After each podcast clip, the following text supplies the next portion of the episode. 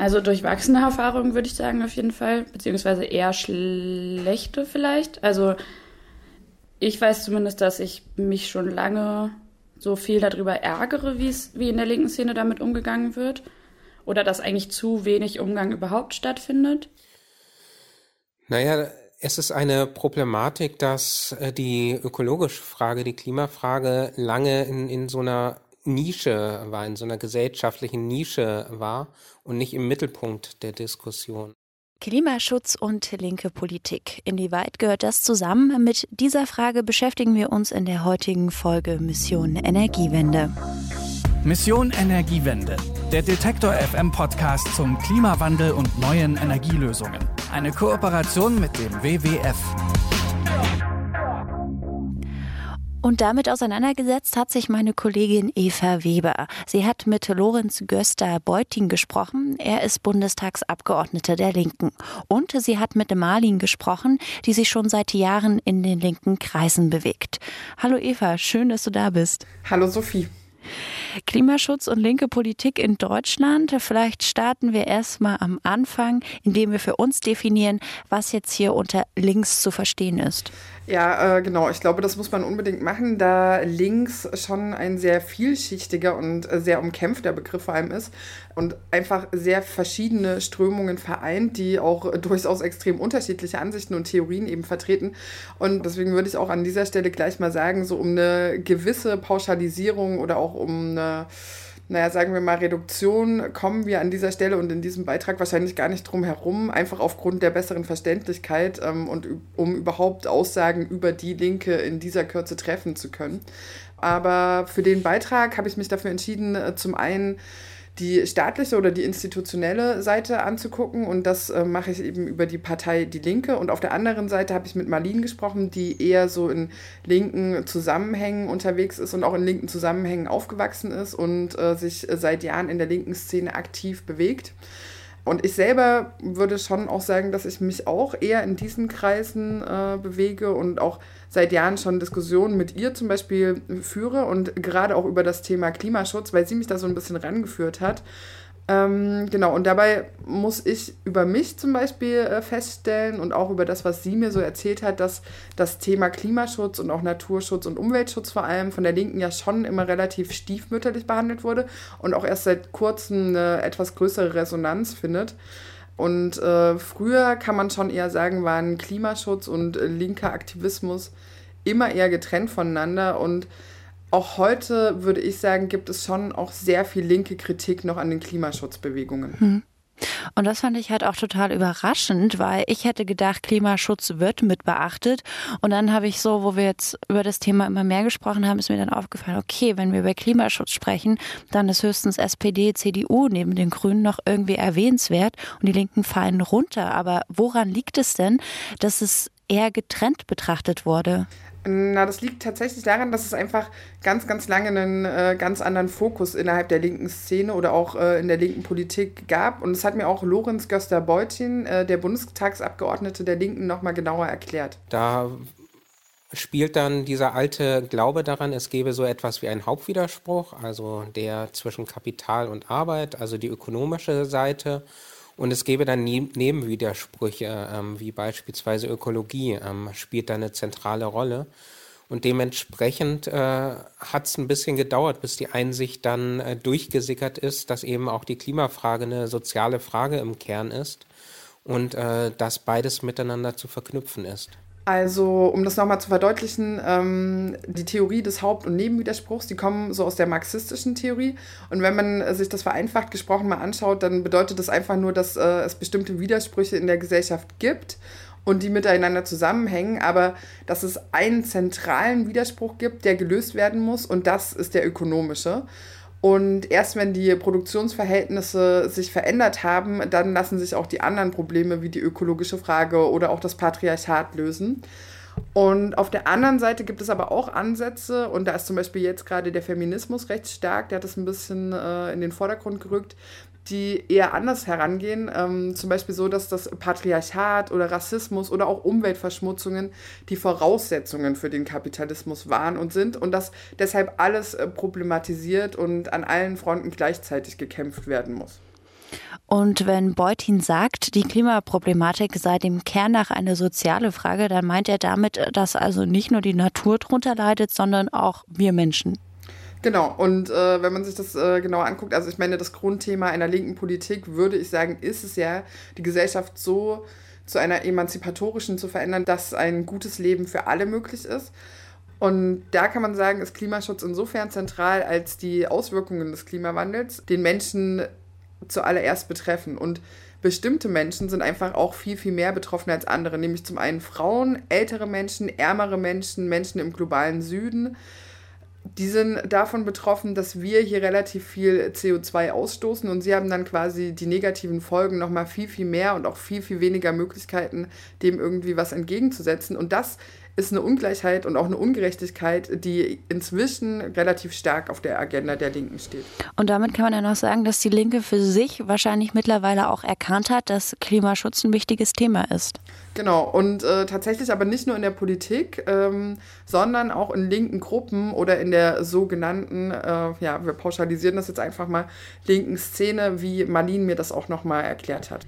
Ich würde sagen, es hat sich in den letzten zwei, drei Jahren auf jeden Fall ein bisschen gewandelt, einfach weil es sich gesamtgesellschaftlich ein bisschen gewandelt hat und davon natürlich irgendwie die linke Szene auch betroffen ist, dass nochmal ganz anders sozusagen ähm, die Bevölkerung sich darauf geeinigt hat, dass es den Klimawandel gibt und dass sich dazu verhalten werden muss sozusagen. Und das würde ich sagen, ist auch nicht spurlos an der linken Szene vorbeigegangen. Und woran liegt das jetzt nochmal oder was war so der ausschlaggebende Punkt, dass sich das so entwickelt hat? Mm, na, für Lorenz Göster-Beutin war der entscheidende Moment tatsächlich 2018. Da war ja zum einen dieser krasse Dürresommer und ähm, vor allem waren da auch die ersten größeren Umweltproteste seit längerer Zeit. Und wir dann die Auseinandersetzung auch um den Hambacher Forst hatten, wo wir dann bundesweit eine gesellschaftliche Mehrheit hatten, die gesagt hat, der Hambacher Forst muss erhalten bleiben und der Protest von zum einen Aktivisten und zum anderen den Anwohnerinnen ähm, dort. Dieser gemeinsame Protest ist richtig. Da hat es bei vielen erstmal Klick gemacht. Und das unterstützt ein bisschen meine grundlegende These, dass äh, wenn sich etwas verändert in einer Gesellschaft, äh, häufig dann gesellschaftliche Bewegungen äh, da sind, die so ein Umdenken bewirken. Also eine Bewegung ähm, in der Gesellschaft ähm, bewirkt auch andere Gedanken und ein anderes Verständnis über ein Thema. Und das haben wir da ganz klar gesehen. Also bezieht sich quasi Beutin hier auch nochmal auf den Haupt- und Nebenwiderspruch, aber dass das Thema Klimaschutz wichtig ist, weil es ja auch irgendwie andere Menschen betrifft, muss doch schon vorher klar gewesen sein. Deshalb nochmal die Frage, Eva, wieso war das wirklich nie ein Thema bei den Linken und wieso wurde und wird immer noch so viel Kritik an den Klimaschutzbewegungen geübt? Mm, ja, das stimmt. Es gibt immer noch recht viel Kritik. Ähm, und ich würde auch sagen, Kritik ist ja auch wichtig. Und es ist schon auch die Aufgabe der Linken, kritisch zu bleiben und zu differenzieren. Ähm, aber dafür, dazu kommen wir vielleicht gleich nochmal. Nichtsdestotrotz, es stimmt, nach wie vor ist das Thema immer noch deutlich unterrepräsentiert, was äh, Marlene auch stärker kritisiert hat. Trotzdem würde ich sagen, dass es immer noch also wenig Überschneidungspunkte zwischen, den, zwischen einer Umweltschutzszene oder einer klimaaktivistischen Szene gibt und einer linken Szene. Also ich glaube, es hat so ein bisschen zwei Gründe, ähm, wobei ich den einen wichtig und nachvollziehbar finde und den anderen, das ist so ein bisschen der Knackpunkt, der mich vielleicht stört. Ich glaube, der mich nervt manchmal, ist ein bisschen ein oberflächlicherer.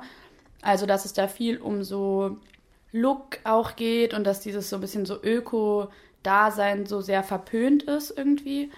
Ähm, genau, dass man sich irgendwie so ein bisschen fast schon so als so ein bisschen so ein komisches Identifikationsstatus-Gehabe-Ding von Hippies distanziert, auf Teufel komm raus sozusagen. Ähm, und auch da gibt es zum Teil gute Gründe für. Und dann habe ich aber schon das Gefühl, dass es manchmal sozusagen, dass da so ein bisschen die, so dieses ganze szenige Ding so überhand nimmt. Okay, aber inzwischen kommen ja wirklich so viele unterschiedliche Menschen unter dem Stichwort Klimaschutz zusammen. Da kann das doch gar nicht mehr so problematisch sein, dass da auch jetzt äh, linke Gruppierungen sich mit anschließen. Mhm, ja, und damit sind wir tatsächlich auch bei dem zweiten Punkt, den Marlene äh, da gerade ansprechen wollte. Also ich glaube, der nachvollziehbare Punkt ist einfach erstmal, dass ähm, dass Klimaschutz oder dass Naturschutz einfach ein Thema ist, wo super viele unterschiedliche Menschen zusammenkommen und dem man sich quasi anschließen kann auf, aus unterschiedlichen Gründen. Und es ist erstmal nicht so richtig eine gemeinsame politische Haltung, die einen da zusammenbringt. Dementsprechend trifft man da auf jeden Fall auch auf Leute, mit denen man vielleicht viele wichtige politische Haltungen nicht teilt und sich deshalb davon distanzieren möchte. Also gibt viele rechte Gruppierungen, die an Naturschutz interessiert sind, wo es viel mehr um so eine ähm, die Natur hier erhalten, zum Beispiel eher aus einer nationalistischen Perspektive geht. Da will ich mich auch nicht daneben stellen. Also das finde ich auch wichtig, sich an der Stelle zu distanzieren. Mm, und das ist tatsächlich was, das erzählen mir auch andere Menschen, die äh, linke politische Arbeit machen und äh, die schon größere Probleme mit Querfronten hatten. Also zum Beispiel ein Freund von mir, der auf einem Dorf arbeitet, hat dort die Fridays for Future Demo mit organisiert und meinte dann, dass dort dann relativ viele Nazis aufgetaucht sind und die wirklich so ein Problem damit hatten, wie sie damit umgehen sollen, weil viele Leute das dann auch nicht verstanden haben oder dann so meinten, okay, aber hier geht es ja um Klimaschutz und nicht um linke Politik und wie geht man dann damit um? Aber ich würde tatsächlich sagen, umso wichtiger ist es ja tatsächlich, dieses Feld nicht den Rechten zu überlassen und man sieht vielleicht auch am ehesten genau daran, dass jetzt äh, das auch von der rechten Szene so ein bisschen vereinnahmt wird, dass dieses Feld so lange nicht von der Linken für sich beansprucht wurde und was dann eben auch passiert. Hm. Man muss ja auch sagen, dass dann oft äh, Klimaschutz mit Heimatschutz ähm, verwechselt wird oder äh, Heimatschutz als Klimaschutz äh, verkauft wird, was dann total den Rechten in die Karten spielt. Man kann aber auf der anderen Seite sagen, dass es doch eher positiv zu bewerten ist, dass jetzt sich so viele Menschen politisieren und hat auch die Linke wahrscheinlich vermehrt aktiv wird, um dieses Feld wieder auszugleichen. Und wenn Leute dann politisch werden, ist es ja dann meistens auch mehr, um Solidarität zu zeigen oder in so einem solidarischen Sinne. Ja, das stimmt. Ich würde das auch positiv bewerten. Auf der anderen Seite ähm, setzt hier auch äh, eine Kritik an, weil es eben ein sehr, sehr, sehr einfacher Weg ist, sich politisch zu zeigen ähm, und zu sagen, man tut irgendwie was Gutes, weil, wenn man sich das genauer anguckt, dann ist Umwelt- und auch Klimaschutz häufig so mit Konsumgewohnheiten verbunden. Und das ist natürlich auch in erster Linie richtig, zu, die zu hinterfragen und zu gucken, was kaufe ich da eigentlich ein und äh, wer, wie wird was produziert, aber nicht, wenn es nur dazu führt, dass Leute einfach nur naja, ich sag mal, Sachen kaufen, die mit einem Bio-Label versehen sind und damit gar nicht die Logik des Systems oder des Kapitalismus an sich hinterfragen und eben das immer mehr produziert wird und dass das auch immer zugunsten der Ausbeutung der Natur passiert. Und dieser Umstand, ähm, dass eben einfach nur bestimmte andere Sachen gekauft werden, der erlaubt es auf der einen Seite eben für die Leute, sich selbst zu inszenieren, was irgendwie so eine gewisse Form des Ablasshandels was ist. Und auf der anderen Seite hat man eben auch so eine Kommerzialisierung des Klimaschutzes. Und ähm, man könnte, und es, so wird auch argumentiert, ähm, sagen, dass das letztlich den Kapitalismus sogar festigen könnte, indem einfach die ganze Klima- und äh, Klimaschutzbewegung und äh, auch so die Ökologie als Marketingstrategie dann einfach in den Kapitalismus integriert wird. Und dann schafft man tatsächlich eigentlich sogar das Gegenteil von dem, was gewollt wird, nämlich diese ähm, immer krassere Wachstumslogik zu durchbrechen. Ja, und dann wären wir wieder beim Stichwort, es gibt kein richtiges Leben im Falschen. Ähm, ja, genau. Ähm, allerdings muss ich sagen, stimme ich da mit Marlene überein. Menschen müssen nichtsdestotrotz natürlich auf eine bestimmte Art und Weise konsumieren.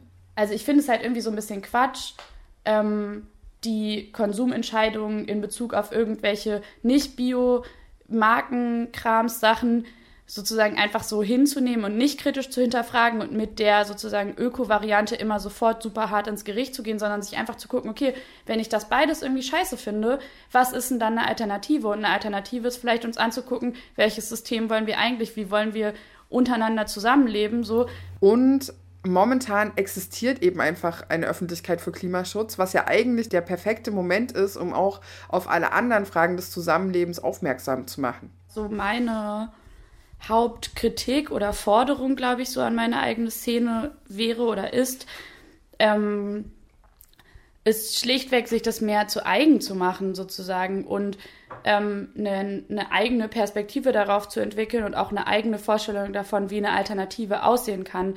Weil ich glaube, ich finde, da ist viel dran, dass wir beobachten können, wie dieser ganze, wie so Klima, Naturschutz, wie auch immer, super krass kapitalisiert wird ähm, und überhaupt nicht sozusagen auf einen also überhaupt nicht irgendwie auf einen Systemwandel oder sowas gemünzt wird. Und eigentlich glaube ich, darin steckt voll das große Potenzial und das ist mega wichtig.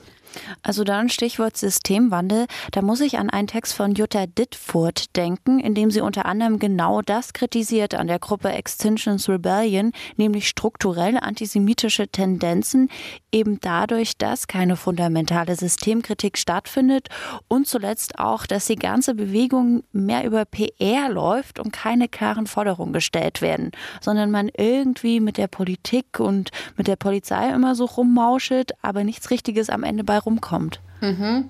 Ja, und äh, was sich da vielleicht auch so ein bisschen einreiht, ist so ein bisschen die Frage, wie viel denn so eigentlich klimapolitischer Reformismus überhaupt bringen kann.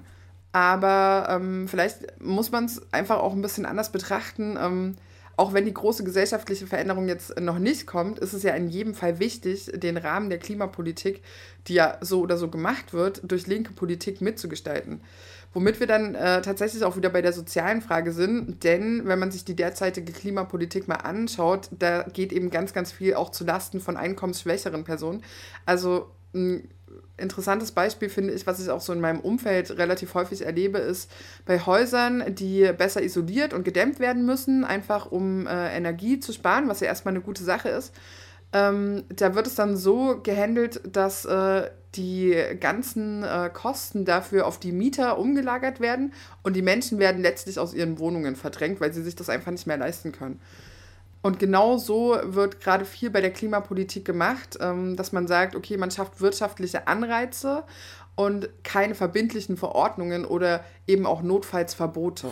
Es, es, kann nicht sein, dass es einen Klimaschutz gibt, wo sich die, die sich das leisten können, ähm, rauskaufen können. Und der Eindruck entsteht halt, bei vielen Menschen in der Gesellschaft. Das heißt, äh, soziale Gerechtigkeit muss es immer begleiten und das gilt sowohl für den nationalen Rahmen, also Stichwort ähm, Höhe der Strompreise und Ausnahmen für Konzerne, Stromsperren und gilt dann auch äh, global, also die, das Ungleichgewicht äh, zwischen den ähm, reichen Ländern äh, des Nordens, zwischen den Industriestaaten und den Staaten des globalen Südens.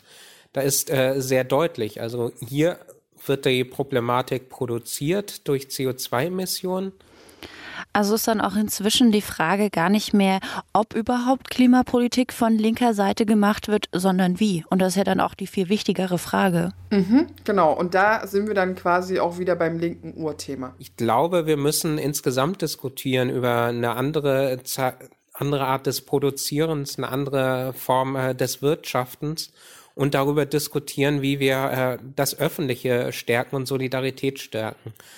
Und äh, um einige Beispiele zu nennen, ähm, überlassen wir beispielsweise die Energiewende den äh, großen Energiekonzernen oder stärken wir eine direkte Beteiligung von Menschen in den Kommunen, in den Dörfern, auch in den Städten? Stärken wir Stadtwerke, stärken wir Genossenschaften? Das ist für mich so eines der, der zentralen Beispiele. Das heißt, wir müssen wieder begreifen, dass man Gesellschaft auch bewusst gestalten kann. Das sagt Lorenz Göster-Beutin. Er ist Bundestagsabgeordneter der Linken und mit ihm gesprochen hat meine Kollegin Eva Weber. Und damit war es das auch schon mit Mission Energiewende für diese Woche. Wenn ihr wollt, dann hören wir uns nächste Woche wieder. Da geht es mal wieder um die Corona-Pandemie. Dürfte jetzt nicht wirklich überraschen. Es ist gerade das aktuellste Top-Thema überall. Und wir blicken auf Wind- und Solarprojekte. Denen geht es nämlich gerade nicht so gut. Es droht nämlich ganz viele Fristen auszulaufen laufen und anscheinend werden dann auch Förderungen nicht mehr ja, stattgegeben oder weiter Projekte gefördert. Und mehr dazu und wie es überhaupt dazu kommen konnte, das hört ihr dann nächste Woche. Ich würde mich auf jeden Fall freuen, wenn ihr wieder zuhört und wenn ihr das nicht verpassen wollt, dann abonniert diesen Podcast. Und wenn euch Themen schon lange auf der Seele brennen und wir die hier mal besprechen sollen, dann schreibt mir gerne eine Mail an klima.detektor.fm. Ich freue mich über eure Themenvorschläge oder wenn ihr einfach nur Feedback an mich habt, dann immer her damit. Also dann bis zum nächsten Mal. Ich bin Sophie Rauch. Macht's gut. Mission Energiewende. Der Detektor FM Podcast zum Klimawandel und neuen Energielösungen. Eine Kooperation mit dem WWF.